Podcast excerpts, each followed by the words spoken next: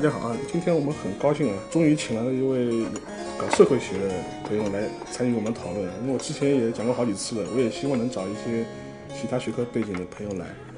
嗯，首先呢，那我们请他先自我介绍一下吧。好，大家好，我我叫周木君，嗯，我现在在那个美国 Brown University 读社会学的博士，已经是第五年了。然后这一整年在中国做田野调查。然后我的博士论文的主题是，呃，看中国现在这个公民社会里面各种维权运动当中，关于公民权利的这个概念是怎么形成的，是一个知识社会学的题目。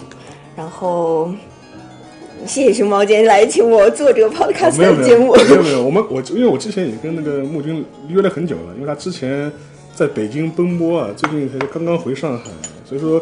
我们之我们前一次就沟之前沟通的时候也聊到，就是说是，因为他这一年也是做那个口述访问啊、调查、田野调查比较多嘛，所以说我们想这次呢，可能也先想聊一聊，呃，关于一些口述调查方面的一些事情。嗯，因为虽然我是读历史出身，但是我们之前做的比较多的是类似于像口述历史这方面的事情比较多，所以说我们也很我们也很好奇了，就是他从社科的角度来说，他们的田野调查会。怎么样？或者说更具体一点，他最近的田野调查有什么有哪些比较有意思的一些事情可以拿来分享一下？我们也非常感兴趣。嗯，然后那那就从我自己的那个博士论文开始说起吧。因为我我当时的一个想法就是说，想嗯用那个定性的方法，然后呃做这个公民社会当中的活动家和积极分子，然后我。用的一个基本的数据收集方法就是做访谈，就做到这些人的面前去问一下他们从事这些活动的经历，他们怎么干上这一行的，然后他们都做过一点什么事儿，然后他们对一些基本的概念，比如说公民权利啊，都到底是什什么样的想法。然后就希望通过描描述这些人的一个政治认知历史吧，然后去勾连整个大的这个社会文化变迁的一个过程，所以就就做了那个访谈的方法。然后访谈是我数据收集当中的一个重要的一个组成部分吧。然后当然也会看其他的这些材料。嗯，那你让我谈什么呢？是让我谈我们的方法跟历史的那个口述方法的一个异同呢，还是？不，你先先想我，因为我们比较好奇，我我我们也是，我其实我今天也是抱着学习心态来的，真的，我就想和想想先聊，在聊聊一些具体的事情之前呢，比如说可以听聊聊你们大致会做，在一个访谈进行之前，一个天调查店进进行之前，你们大致会哪些做些哪些准备，哪些步骤？其实我觉得准备的工作是渗透在我所有的工工作的过程里面的，然后因为我我做。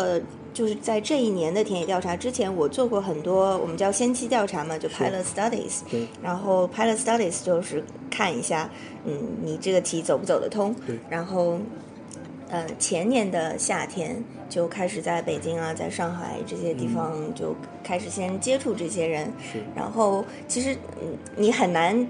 呃，因为定性调查方法是说，你的理论准备，还有你问题的设定和你数据收集的那个过程是一个互动的关系。对，就你很难把你理论问题的准备，还有问题的设计完全隔离到一个你数据材料收集的一个以外的这样一个阶段。所以，嗯，其实挺痛苦的，因为你，你，你，你开始谈一个人的时候，你可以比如说查一些他的资料啊，知道他一些大致的这个。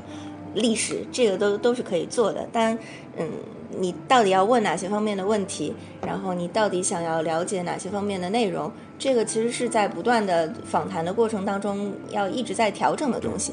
嗯，比如说我刚开始做这些访谈的时候，那我问的问题特别的理论化，嗯，然后很多人会觉得听不懂我到底在说 什么。对对对对。然后因为开那个时候是刚。还在就等于刚从美国回来，然后嗯，刚完成自己的 proposal，然后 proposal 会写很多理论的东西，然后讲话也是那样的腔调，然后不接地气。对对对对对，然后甚至不知道很多词儿不知道怎么用中文来讲。然后刚开始的时候，我就会说啊，我想了解公民社会文化变迁，然后想了解自由主义对于个人权利的界定，在这些社会运动的过程当中是怎么样 translate 的。呃，translate 这个词都不知道翻译成中文该怎么说。然后那些人就会跟我哗哗讲一些他们认为我正在研究的东西，然后我会从他们的那些讲述过程当中去提取一些很有意思的那些事情，然后我我再去问其他人的时候，我可能会了解呃会调整我那个提问的方向，比如说开始的时候我会说嗯。自由主义对于个人权利的界定啊，然后说这个话语怎么样在学术界和那些具体实践的那个圈子里面进行传播的。然后后来我就不会这么问问题了，然后我会说，嗯，说，嗯，你当时参加过哪些这种培训啊，或者说你跟什么公民社会研研究中心有什么关系啊？然后。会会说一些比较具体的东西，就他们说的东西当中有一些不停出现的主题，就 recurring themes，然后就会从这个当中又提炼出一些新的问题，然后再去问他们，所以很难说是先准备了什么然后再去问，其实是一边准备一边去问，然后一边在调整，一边再去问，然后就。到某一个点，比如说钱用完了，然后时间到了，然后就停下来。那那那你你最你最早是怎么样筛选那些访谈的对象的呢？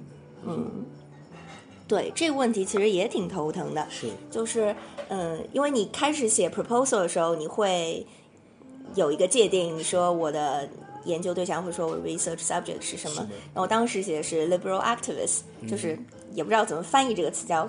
自由自由派的活动家，那或者说有自由主义倾向的活动家，就我也不知道怎么翻译这个词。然后你就嗯必须在嗯学历上定义这个词。对，比如说嗯。什么叫自由主义？有自由主义倾向，然后你可能会说他们很重视个人权利啊，然后他们主张这个限制政府的权利啊，他们认为社会力量的兴起对于维护一个社会公平、社会正正义的这样一个政治共同体很重要。就你会有一些 criteria，然后嗯啊对 activist 还有一个其他的一个定义，然后比如说嗯你觉得嗯一个人只有是。他职业的做这些事情才算一个 activist。如果他是临时性的，因为自己的权利受到侵侵犯，然后他就起来闹一下，这种就不算 activist。然后，但是你你真的进入这个数据收集的领域，你很难做这样的界定。比如说，嗯，activist 就是你会发现一个人在。为他自己做事情，到这个他变成一个职业的活动家，这个当中的界限是非常模糊的，而且很多人会来来回回的在这两个不同的领域当中穿梭，然后并不是所有人就说一下就定好，就说我我就开始做这个职业，就开始做这个事儿，这个这个很难界定，这是其一。还有另外那个那个 liberal，那更难界定。首先你你你不能坐到他面前去，你说我先问一下你的政治倾向是什么，然后非常困难。然后还有。一些就是，嗯，他的政治倾向会很复杂，就是他可能在这一方面他是有自由主义的那个话语在里面，然后另外一方面他又有国家主义的话语在里面，然后这个左和右在中国的语境里面又特别的又又特别的混乱，然后你就很难去。在这个具体做这些事的事情的人当中，框出一个群体，说这些人他们身上带有着这个自由主义的印记，然后他们在以一种固定的职业化的方式在散播这个话语，非常困难。所以就是，嗯，就是你去界定这些人的过程，其实也是去追寻说这个具体的呃想法是怎么样在这群人当中传播的这样一个过程。然后，其实到后来我有点。我有点放弃这个 liberal 这个这个定义了。对，就是我我会我我还是抓住抓住 citizenship 那个定义，就是公民权利那个概念。对，就是说我呃我会去看说公民权利这个概念怎么形成。那公民权利这个概念里面，可能就是自由主义说个人对于个人权利的界定是一个很强的话语。那么我就看说这个话语是在这些行动当中是怎么样传播的。对，嗯，因为。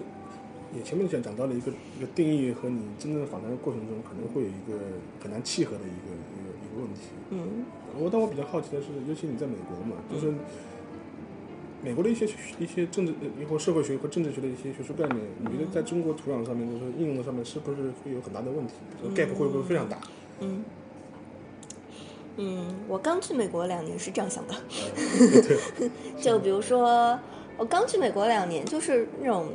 反抗的那种心思特别强，就觉得凭什么你们美国人做的研究都是 universal 的，然后我们中国人就就是给你们提供一个 case，对吧？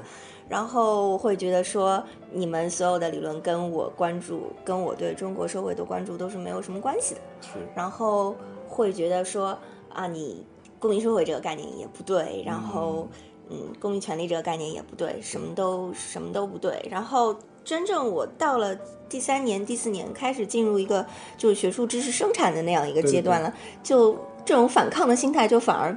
变轻了，就是因为你进入他那套体系之后，你必须去跟他辨析，因为你不能两手一摊就坐在那儿。你说，反正我们社会你也了解不了，对吧？就是你们那套话，我们也不能跟你们对话。那你你不能这样说吧？那你总归自己要写一个东西出来。那你就会需要去考虑说，嗯，他提出的这个概念当时是什么样的背景？他要解决是什么样的问题？然后他要解决问题跟我要。解决的问题是不是有相似性？然后，如果我要说它的这个概念，嗯，和我要解决这个问题是不相关的，我我要为此创造出一个新的概念来，那我必须要说我的这个新的概念它能解释的点在哪里？就是要更多其实是从技术的角度上来分析这个问题，然后这样一做以后，那种那种那种反抗的心态反而就就少了，而且很多就是我们所谓西方的那个概念，它。包括的那个层次也是很多的。你比如说那个公民社会，那黑格尔、马克思他讲的那个公民社会，跟后来那个东欧的巨变的那个情境之下讲的那个公民社会，肯定是很不一样的。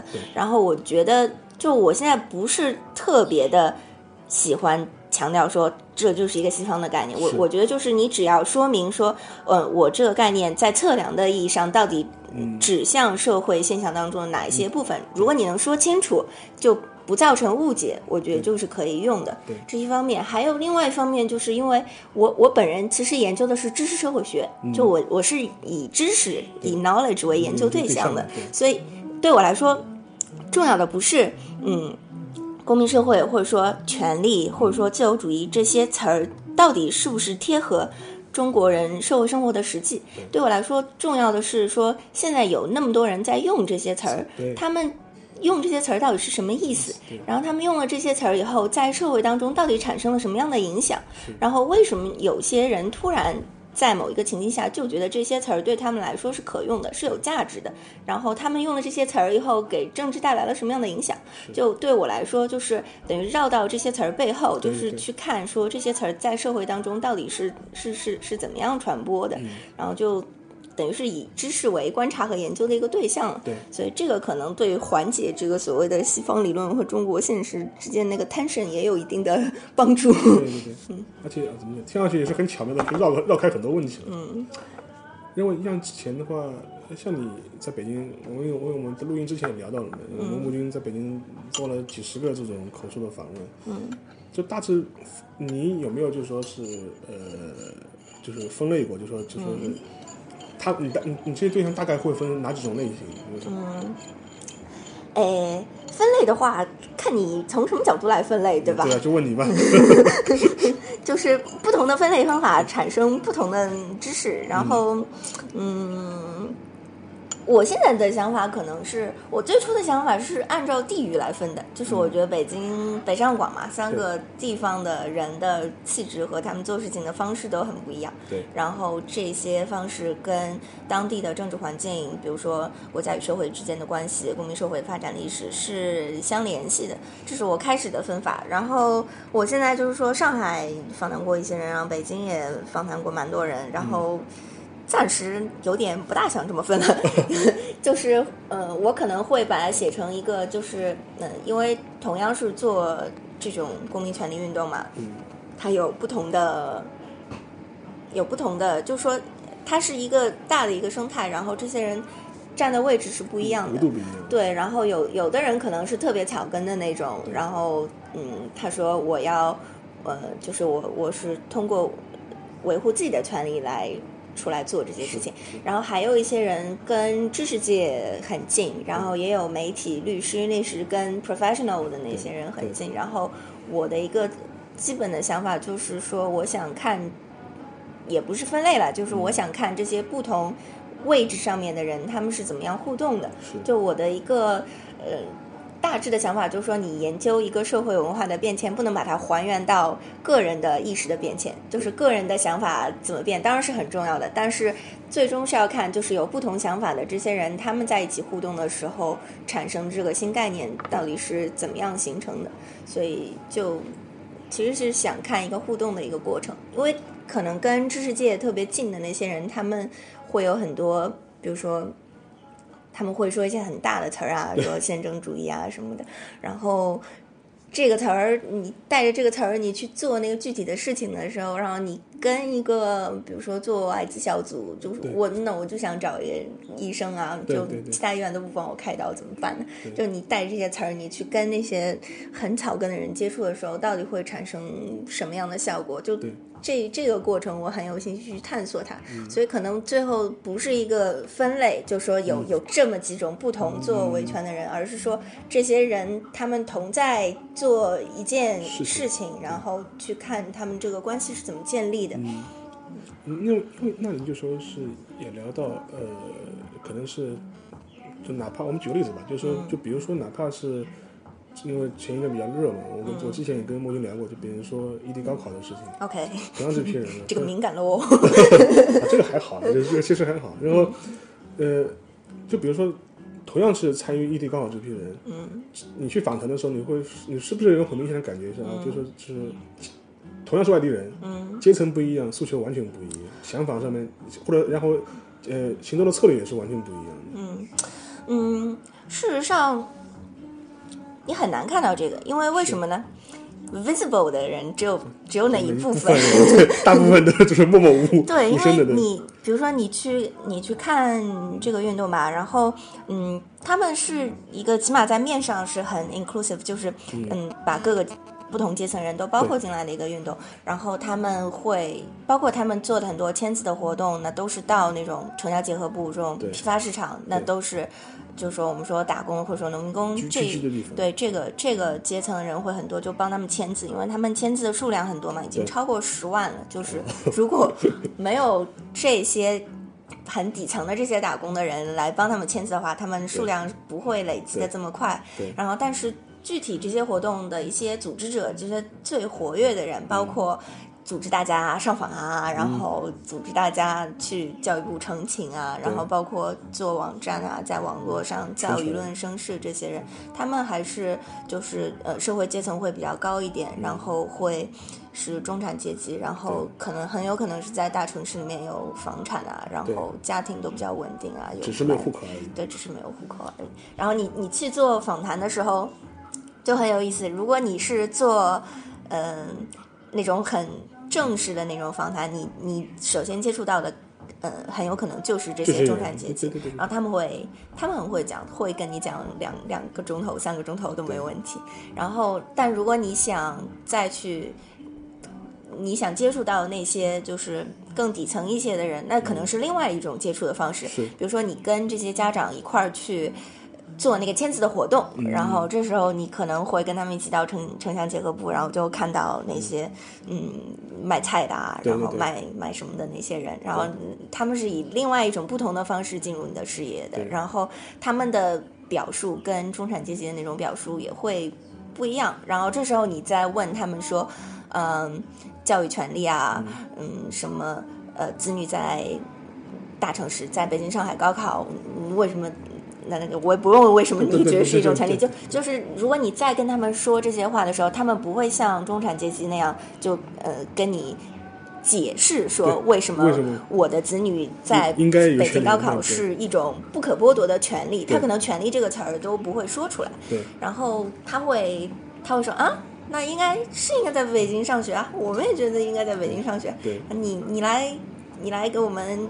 让我们签字，那我们肯定支持你啊！就就是这种，那实际上就是，呃，还有特别好玩的，就是那些，嗯，我就是说有有有一个家长，他是他是中产阶级，然后他就去那个签字，然后跑到那个农民工的那个社区里面，他就跟那些人说啊，我们是做这个活动，我们呃呼吁说，呃，外地人的孩子在北京要参加高考，我们来呼吁这个事情的。然后那个农民工他卖菜的嘛，他就啪丢了一块钱过去。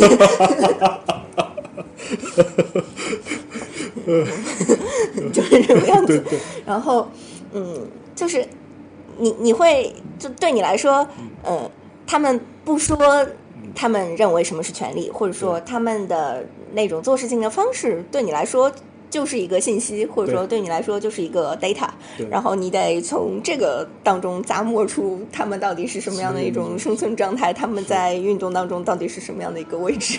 对，嗯，那像比方说我们嗯。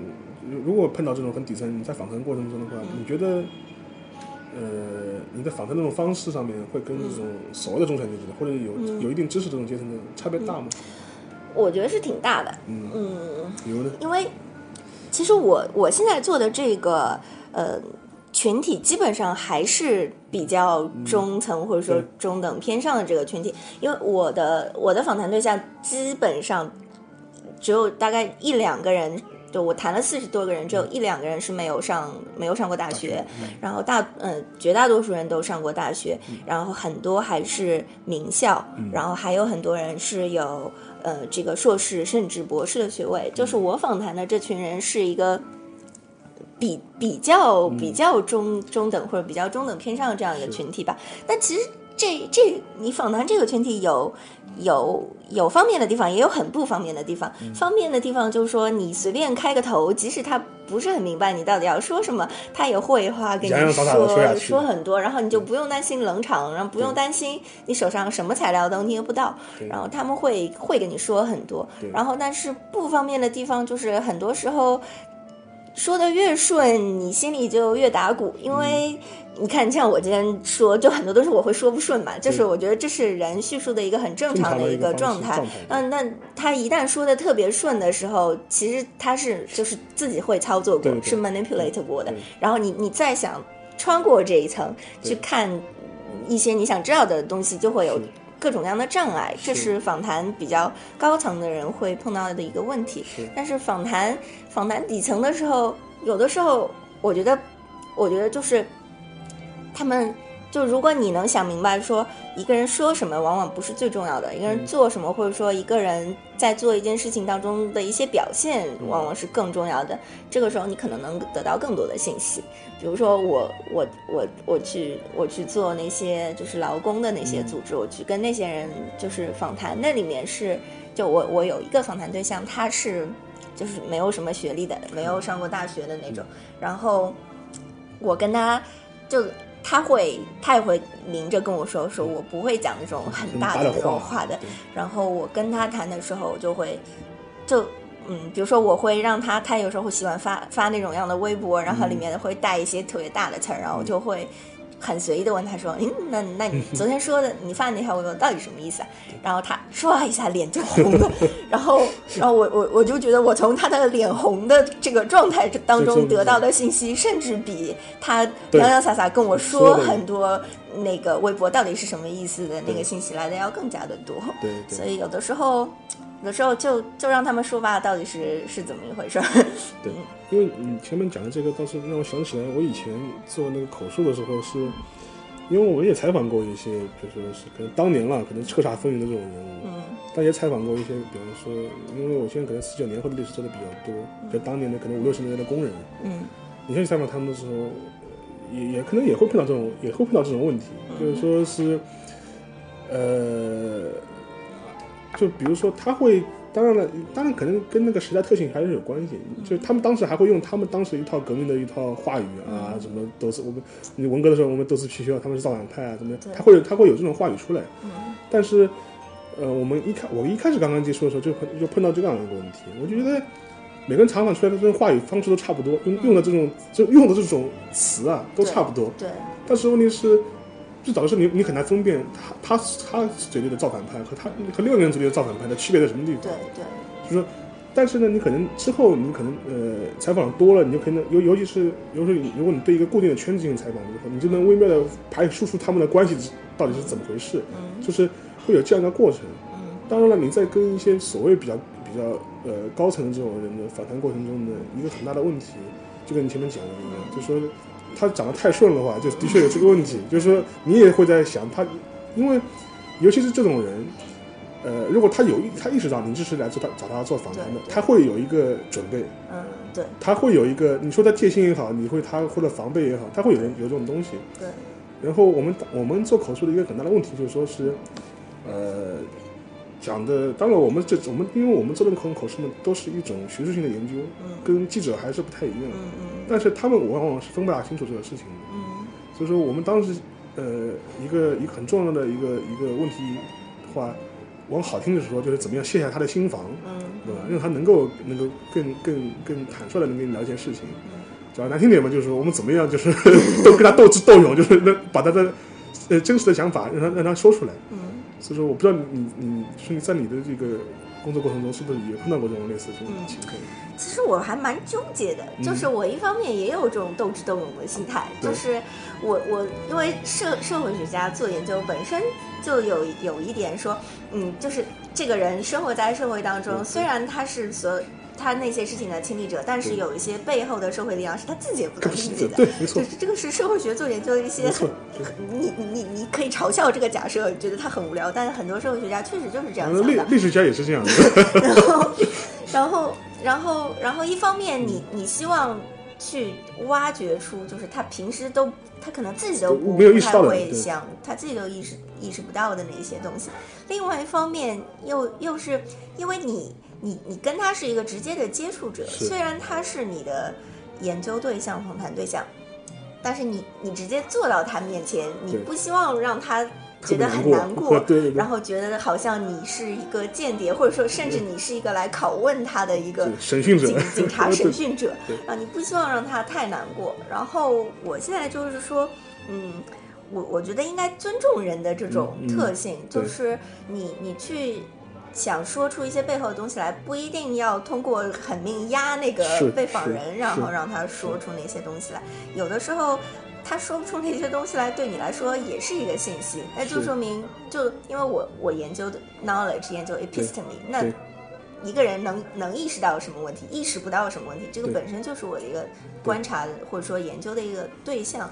然后我觉得需要尊重人的这种特性，就是他们就是不愿意说嘛，那你就不要逼他们说了。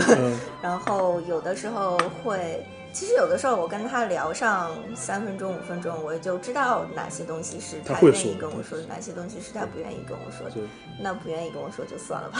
你也不会很 push 就是。对，然后而且就是很多人会误解，以为就是做定性或者说做访谈、做口述史的工作就仅仅限于说跟那些人聊，但其实不是的，你有很多外围的工作要做，比如说你跟这个人聊。你可能之前先要跟他朋友聊一下，对，然后参加一些他的活动，然后看看一些别人写他的文章，对，然后了解一下他的历史，就是通过外围的这种嗯。信息，你其实已经能了解他很多地方了。就对你来说，你跟他聊和你通过其他方式了解他的信息，这些就是这些信息是可以 cross validate，对，就可以相互的这种考证的。对，然后有的时候这个这个有 gap 也是你分析的一个点。点，对，对，这因为木林这个讲的是，我觉得我非常同意的，因为我们之前。做口述的时候，其实一个很重要的功课就是说，是能能不能在你做口述之前，把他的一些资料或者是他的一些历史，你能够爬梳的很清楚。嗯，这样的话，你有备而去做的做的口述，跟你呃两手空空什么都没有去做的口述就完全不一样。对，如果是后一种的话，你只是去听故事，嗯，他给你讲故事，你就听就是了，你也没什你也没什么插嘴的份，就是说是他想怎么说就怎么说了。对，这个概念上，我我觉得可能现在。呃，当然，现在可能现在的一些学生啊，或者他们可能做口述的时候，我也碰到过一些。我觉得很大的问题就是这样，很多人问题就是说，就说是，呃，就是可能就哦，我拿个录音笔，然后坐在地方就听听你讲故事，就无非是这样子。然后你讲完之后，我把你的故事重新，然后我把你传传传输过来一下，啊 就好了。就是这这个问题就是蛮多的，而且很多做是做社调的人，我觉得可能情况蛮多。我也不，我当我。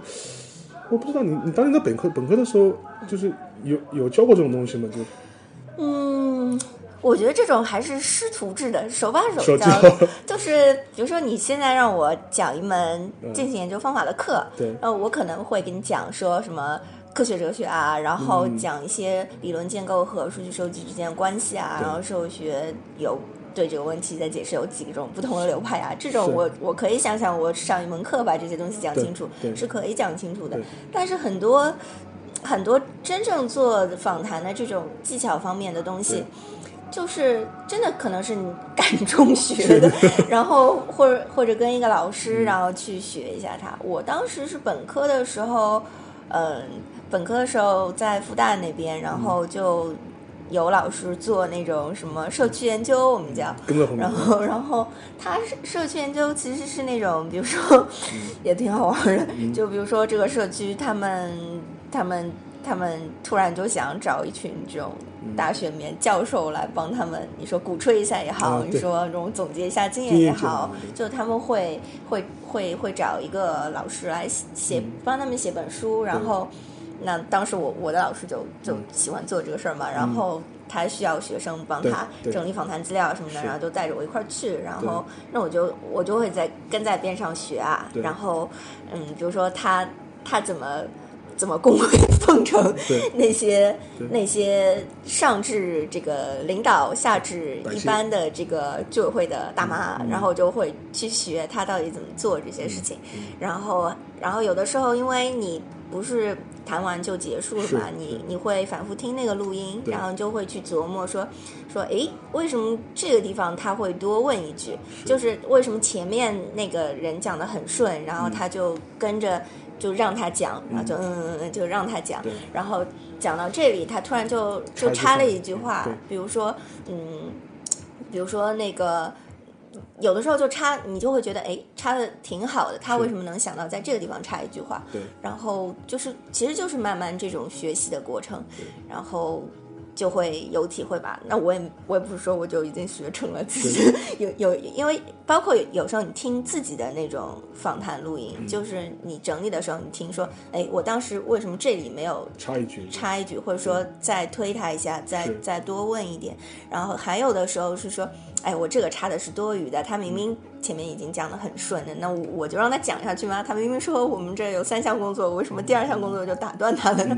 就因为你你谈的时候还是精神是挺紧张的，你可能嗯，他问这样一句话，让你突然想到一个理论上面兴奋的点，然后你就插进去了，没有想到他的叙述是有一个完整性在里面，然后就慢慢总结经验，然后慢慢就这么这么学出来，嗯。那你那你在美国的时候有没有就是有有没有就是有专门的这种课啊，会教这种方面？嗯，实际上是这样的，就是我上一年级的时候，我们我们第二个学期上了一门就是呃 qualitative methods，就是执行研究方法，然后那个学期读的书都是科学哲学啊，然后就是很很理论的那些东西，然后。当时我和其他学生的那个反应就特别不一样，然后我本人很喜欢思考这种大而无当的问题，然后比如说什么什么叫真实？你怎么知道你知道？你怎么把你知道的东西说给别人听，让别人觉得有价值？就我很喜欢考虑这种大而无当的问题，然后我就觉得这门课对我的帮助是很大的。然后其他学生就说。那你都不教我们怎么记田野笔记，你也不教我们访谈技巧，你我们上了你的课白上啊！后来那个老师就有点像迫于学生的压力，他就他第二学期又开了一门课，然后这门课就是专门，他就带着那些学生去去参加了一个他手头的一个研究项目，然后当时是做的是 Providence。嗯，Providence 的一个市政的一个项目，就是他们 Providence，我我就是 Brown University 所在的那个城市，他在开展一个市政的项目，就是他要吸引一些搞艺术和一些搞高科技的人到这个城市里面来，然后他们就访谈一些嗯市政府里面的人，然后看他们怎么做的，然后做那个项目。因为当时这个项目跟我，因为我是研究中国的嘛，而且我对这个也不是很关心，然后我就没有参加他们那个项目，所以。等于是一门课我只上了一半，就是前面理论上了，然后后面那个就没上。对。然后我现在在，我现在在想到这个事儿，我就觉得就是两方面都是很重要的。对。就一方面，你呃，你不能把知行研究方法就仅仅当成一个很技术性的，就是操作指南。对，操操作指南一个 cookbook。对。然后你需要知道一些科学哲学的东西，就是说你你你设计这个研究，你的。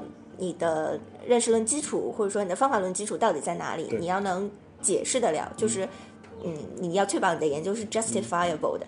然后，但另外一方面，就是操作的东西也是很重要的，而且也是需要学的。而且有的时候，就是你走到那个具体的情境里面，你就会觉得，呃，那个，呃，就是科学哲学的那些东西，其实很多时候。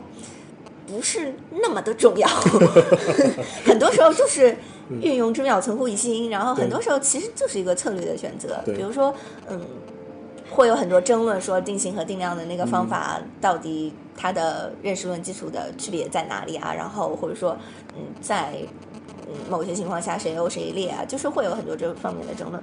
但是你你真的走到那个具体的情境里面去，有的时候对你来说就是一个策略的选择。比如说有一些事儿。我我我就我我很需要定量的那个数据。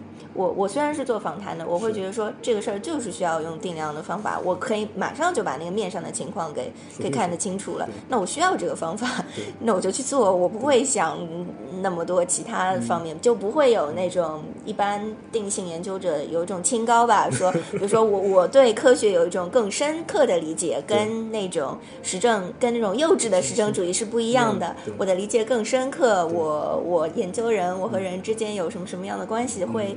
会有一种比较清高的想法，就真的到了具体的问题上面，你那种清高的想法就会少很多。嗯，那就说是呃，在一些碰到一些具体的访谈对象的时候，你一般会怎么样设计你的问题？嗯，会有一些问题是必问的，比如说呃，你的教育背景啊，然后嗯，就是你比如说我基本上问所有的。访谈对象我都会问说，嗯，你最早开始做这些事儿是哪一年？什么时候？就是什么样的一个情境下你开始做这个事儿？就这些问题都会问。然后再比如说问维权律师，然后我会统一问他们一个问题，我就说。那所有律师都是维权的啊，就是律师的本职工作不就是维护权利吗？有区别？那为什么要在律师前面加维权两个字呢？就是加了维权两个字，你认为有什么区别？就为什么会有维权律师这个词儿？然后维权律师跟一般律师有什么区别？就这些问题，我我就所有所有人都会问。然后这这种资料收集出来会会比较就是集中吧，然后也会比较 structured。然后另外一些就是会会散着谈啦，然后。就会，他们爱扯到哪儿就扯到哪儿吧。然后开始的时候有一些特别傻的问题，比如说，嗯，你怎么看公民权利？这个问题特别傻。然后，然后问了三三五个人，我就觉得你不能这么问。然后，因为你会把他们噎住，就把把别人噎住的问题都不是好问题。他会说，嗯，公民权利就是公民的权利啊，就就是权利，你就是应该有这个权利。啊然后就这个这个问题就问的不对，然后就。因为很多时候，嗯，你不是很就有点不清楚，就是说你自己的研究的问题不能通过呃你的访谈对象直接的口述来回答你的研究问题，就这两个之间的 gap 是需要你来填的，不是不是人家来填的。对对对对对，嗯，对，这也可能是我觉得很简单的，就是说我你这让我想起来，就是说。可能我们最早的时候去做这种口述史的调调查就是这样子啊，你某年某月某日你在干什么呢？后来那那那那时候这个时候你在其实你是怎么想的？嗯，当然你现在看看，其实这问题其实问出来，就是说第一，更尤其是历史这方面的，第一他未必记得，他记得又未未必想告诉你。对。然后其实我觉得整个过程也是这样子，你怎么样通过一些其他的问题，能够很迂回的达到你想要到的那个目的地？他说。真的是，它不可能是像一个字典一样翻开的时候就能找到你要你想要的答案。是是这可能我觉得是所有学科的那种田野调查或田野访问的时候，可能最初步的时候都会有这个困惑，都觉得一开始啊，我就是我就是我就是来问你问题的吧，你就回答我就行了吧，就是，他可能的确这个意识可能也是慢慢慢慢培养出来的。对对，然后呃，前面前面也聊到，就是说是。呃，因为你前面，因为我们我们知道穆军他现在他之前是在北京嘛，然后上海也上海也访谈过，后面会肯定会去广州的。对对对。广州，然后你选择点的时候，这三个地方选择的时候是通过你是就你就是研究想研究中国一线大大城市的这种情况嘛，所以就是这样选择。嗯，首先必须承认是。就是个人能力的限制，就是其他地方对对。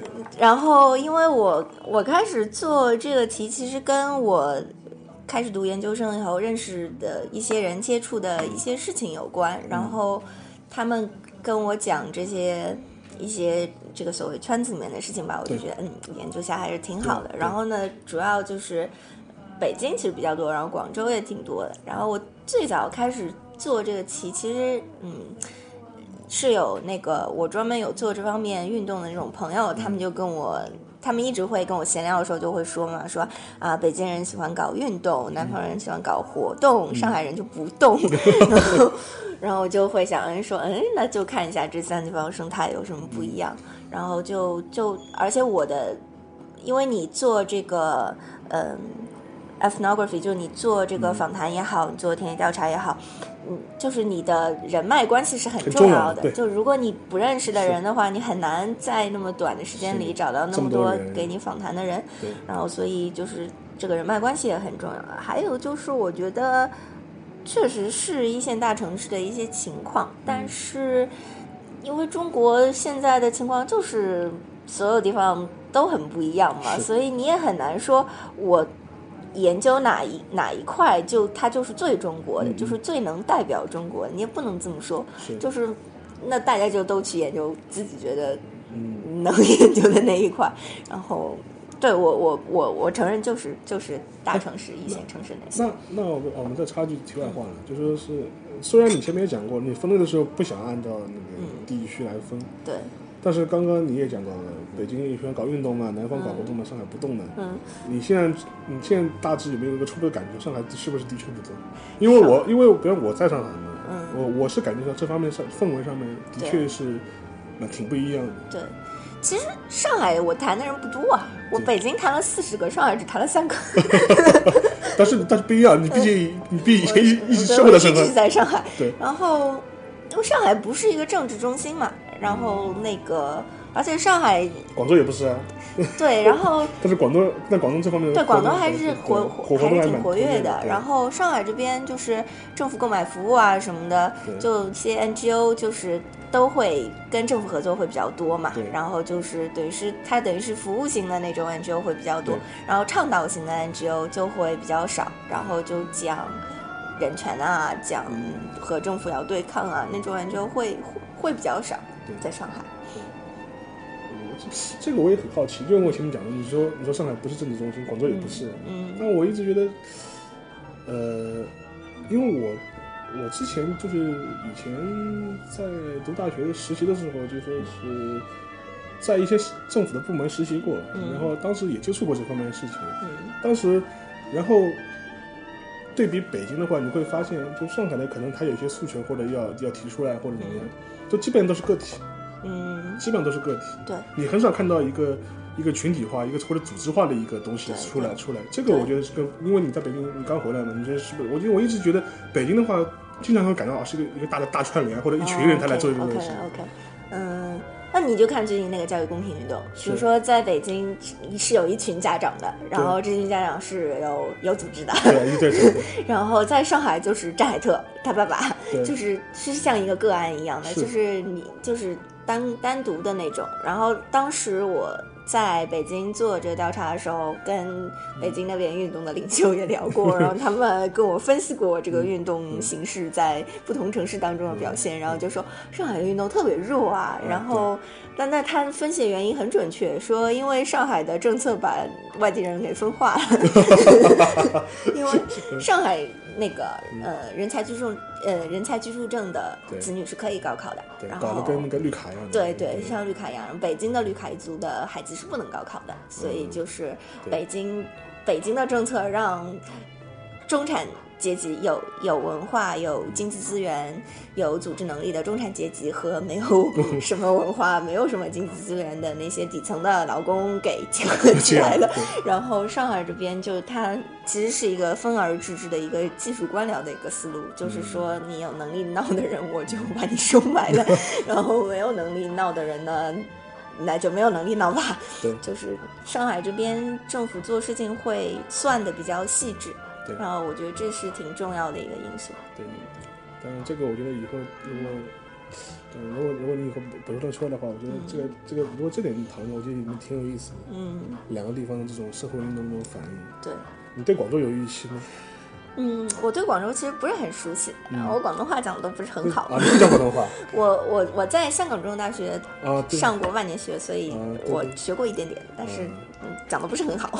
然后那个你是去广州还是去深圳？去广州、深圳我都会去。那深圳不用讲广东话。嗯，对，深圳也还好，也还 OK。然后嗯，对那边其实也不是很熟悉，就去过那么一两次吧，跟那边就就认识那么几个人，就大概。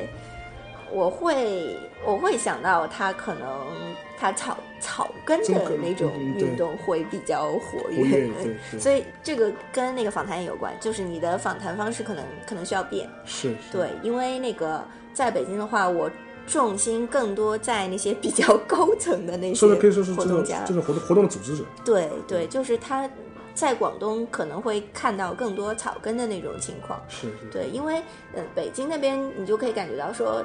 就是在这个维权运动的这个生态里面，高层他可能对于资源的垄断会更更加多一些，然后草根就可能就完全变成就是做事情了，他那个表述就会少一些。然后我想，我猜想，我我预设，在广东这个关系可能会稍微的平等一些。是是是，挺好，我们也看等。看有没有机会，等你广等等你广州回来再跟你聊一次。这样的话，我觉得整个整个一个对比就会更加明显一点。嗯，我不知道你测量的是不是你在不同的情境下测量的是不是同一个东西？对对对对对。因为就跟你前面讲的，因为你可能在北京，嗯，访谈人跟在广在在那个广州或者在上海，可能就就已经不就已经不一样。对对对。呃，因为之前讲到了很多那个访谈那会碰到一些问题。但是后来我们刚刚提到一个问题，就是说是，如果你在访，你对跟访谈，你为了跟那个访谈对象有一些比较亲近的接触呢，然后然后也有于你们访谈的开展，你会很投入进他们参与的一些活动，他们参与的一些事情。对。但是问题是，你参与过多之后，会不会出现一个你自己移情过重的这种方法？对，然后其实有的就是。但问题不仅仅是移情过重，问题在于会精神分裂。就是说，嗯，因为做访谈的时候，其实你是把你你这个人一 P 二的。就是一方面，你要进入他的那个情境，要进入他的语境，要理解他为什么要这样说，为什么要这样想。然后另外一方面，你又是一个研究者，要跟他有一定的距离。就是你在谈，包括你在谈的过程当中，对他都要有一个判断。就是说，嗯，这方面他到底有没有说到？我要不要再推他一下？对。然后说，嗯，这这里已经够了，不要不要再说了。就这些东西是，就你必须。一直是那种很分裂的那种状态，就访谈本身就特别累，然后有些人会。当然，有些人会对你很冷啊，就从头到尾不跟你好好说两句就把你打发了。然后有些人就会本身就是性情中人，他会很激动。然后我就碰到过人哭啊，就 说着说着就哭了，说着说着又哭了。然后就我我我，然后我我还不能就是做出我不能我不能陪他一起哭。对，我当时想为什么陪他一起哭？就是我我一般就有人哭，我就会我会等他一会儿，然后。我就说对不起，不是他这么说，我就很尴尬。你摆什么表情的？就 我一般会，我一般会把会把那个，其实挺有意思的一个事儿，就是我在北京，嗯，做这个事儿最后两天不是空下来了嘛，然后就有一次到书店里参加一个活动，然后那活动很无聊，我就在翻那柴静那本《看见》，然后。柴静就说，他有一次去访谈一个中学生，然后自杀的一个事儿，然后就有一个初中生，一个小男孩就跟他说，说到最后就掉眼泪，就哭了。然后他以为那个镜头已经关掉了，然后他就跑过去蹲下去帮人家把眼泪擦了一下，然后最后那个镜头还是被放出来了，然后很多人就就争议很大嘛，就很多人都觉得他在作秀啊什么的。然后我后来也去看过了，然后我不觉得他在作秀，但是我就觉得人和人真的差别特别大，就是我就想，那我访谈的时候。我也碰到好多人哭，没有什么递个手套，我帮你擦一擦。对就是我，我不是特别冷血或者说天性凉薄的那种人，我我不同情他，我他哭我就让他，也不是那样。就是，但是我碰到别人哭，我第一反应就是把头。就别过去，然后我我就说对不起啊，我就就等他一会儿，因为我我我后来就想为什么会这么做，就是那是我的第一反应，为什么那么做？因为我我不希望通过做一些事情让他觉得他哭是变成了一件事情，就我我会觉得。他情绪到这儿，他想那样发泄一下，那 OK 就就让他哭吧。如果我说，哎呀，你不要哭啊，你怎么哭了呢？对对对，嗯，甚至给他递纸巾啊什么的，他可能就他可能本身哭也不是他自己想做的事儿，然后那我就等他一下嘛，然后。我有时候是挺冷血的，就是他在那儿哭，然后我还在那儿想说，嗯，这个哭到底意味着什么呢？啊，这是一个研究者。对，然后就会会保持研究者的那种，你说敏锐也好，说冷静也好，说无情也好，然后会在想说，嗯，他他哭，可能是因为。真的已经说不下去了，那我别让他说了，我接下来就放开他爱说什么让他说什么。然后还有的人他哭一下，我会判断说，嗯，没事儿，还能还能继续说点。然后我我会接下去，我还会问他。然后就每个人的情况都不一样，然后我会我会就起码我的某一部分会站在一个比较旁观的一个角度去去判断这个事儿。然后但还是很累，就有的时候。你跟这样一个人又是很精神分裂的那种状态，你谈了两个钟头、三个钟头，回来以后你就会想到那些人的事情。然后有我我有的时候，比如说在外面谈一下午，然后回来吃饭的时候，那个那个拿筷子的时候就在在抖，就没有意识到。然后有的时候就会就会。会吃药，然后晚上要吃安眠药。哦，不至于吧？这个这个这个这个做学问的大家太大了，这就会睡不着，然后晚上。做梦的时候会想到那些人的事情，然后会会把很多那些场景会哗哗哗就那样过，然后晚上会睡不着。呃，尤其是做那个教育公平运动的那件事，那个我就特别纠结，特别纠结。就一方面，我作为一个社会学家吧，我对整整件事情会有一个判断，就是说，呃，这个运动当中到底谁是 stakeholders，然后政府扮演什么样的角色，知识分子扮演什么样的角色，他们这些人到底诉求是什么？他们的诉求到底在多大程度上是 inclusive 的？就我。我会不停的有这样的判断，然后另外一方面，另外一方面，作为个体，他们又都是活生生的人啊，他们嗯，起码表面上会很信任我啊，就是他们有一个。也是带头闹的一个一个妈妈，一个女的，就是那个那个女的特别就很热情也很外向的一个人，然后她就会给我看说啊，这个是我女儿啊，然后给我看那个 iPad 上说那个照片，说我女儿怎么怎么好啊，然后说我女儿因为我一直参与这个事情，就就是学校就会给她找她麻烦，然后说什么老师也也平时也会骂她，然后就就就说，然后我就觉得哎，好难受啊，我就一直在想怎么能。帮帮他女儿什么的，然后就是对这个个体来说，我我同情一直有很多的，就我觉得他他妈妈做这件事情，当然是应该的，就为自己的孩子争取这种更好的机会嘛，就都不说权利了，就所有父母都是希望自己小孩将来过得更好的嘛，然后就。一方面我很同情这些人，然后我很我甚至很希望他们能心想事成，就是都 都想要做都能做到。然后另外一方面我又知道这个运动就是很复杂的，然后就我有有几天是一直跟着他们嘛，就是他们有一段时间他们在轮番接受各种媒体的采访，然后我就跟着他们接受采访，然后包括他们每个人都有。都要做访谈，就是深度访谈，然后去看他们怎么开会，然后看他们怎么策划活动，甚至看他们怎么跟那些知识分子聊。然后有的时候他们会闹得很晚，有时候闹到什么，比如说他们会什么晚上十点半开始开个会，然后还在什么北五环之外一个地方，然后我就跟着去，然后。开好会已经就是十二点多这种样子，然后再回来，就人人会很疲倦，然后到到一定阶段以后，就因为又精神很分裂嘛，就特别就特别累，然后就每天睡十二个小时都不够。啊，随便豆瓣上会发这种帖。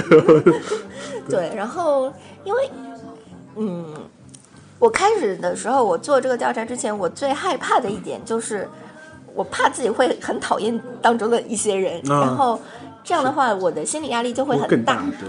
然后做好做了以后呢，发现我并不讨厌谁，然后我就觉得这些人的行为都是可以理解的，knowable 的，对，是可知的。然后，然后当然我自己也会做一些判断，我会说，嗯，我可能更贴近那个人的立场，或者说，嗯，我会更喜欢那个人的做法。然后，但是就是不管你是很。不是很喜欢他，还是还是比较喜欢他，就是你都需要稍微保持一点就是公正的那种态度，要要有一定，还是要有一定的那种距离。当然，当然这是我我个人的那种取径吧，就是说，呃，做知性研究里面那个。这个争论也很很大吧，就是说你到底要在多多大程度上，就是真的进入那那些人的生活。对，我我知道会有些人主张说，我们我们就变成那种人吧。那不是做人类学，那不是那不是那不是 那变是做人类学了。